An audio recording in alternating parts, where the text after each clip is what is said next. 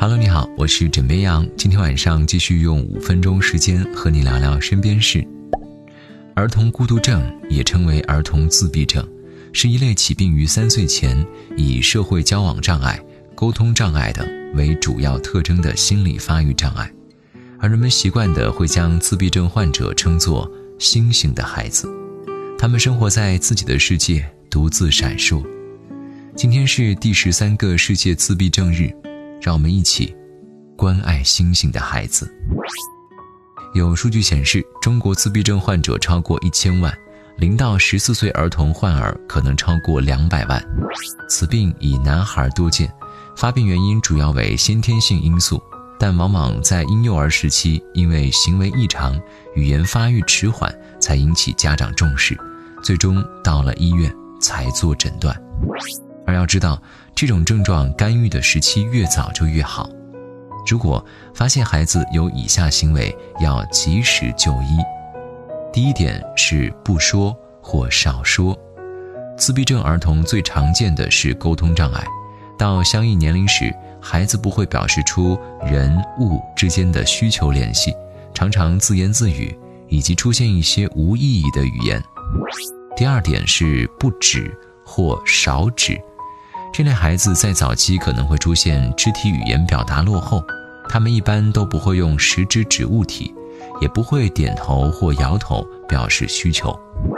第三点就是不当的行为，他们常会表现出不会玩，行为刻板，比如只玩自己感兴趣的玩具，来回上下楼梯出门一定是走自己最常走的一条路，不能够打破常规。其实每一个特殊儿童的背后都伴随着一个悲伤的家庭，因为不知道能将孩子托付给谁。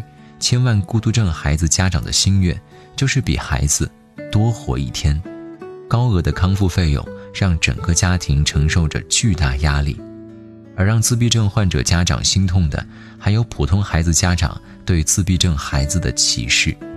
而要知道，关爱星星的孩子，我们可以做的非常多。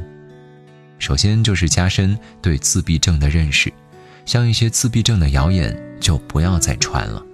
最常见的谣言分为三类，一类是自闭症会传染，但其实自闭症不是传染病，将自闭症人群和普通人群分离的行为是不当的。另一类是自闭症能用药物治愈，尽管自闭症是无法完全治愈的疾病，这样的理念不断在普及。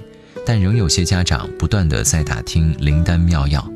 对于自闭症患儿，应该遵守综合治疗的原则，通过多手段早干预，增强孩子的生活能力，提高他们的生活质量。而还有一类谣言就是，自闭症患者都是天才，这样的理解是不合理的，因为在自闭症患儿中，有着学者才能的人，远远不到百分之十，所以。从现在起，接纳和尊重自闭症人士，消除歧视，平等对待。要知道，他们只是与众不同，并不是低人一等。今天就先跟你聊到这里，我是枕边羊，和你说晚安，好梦。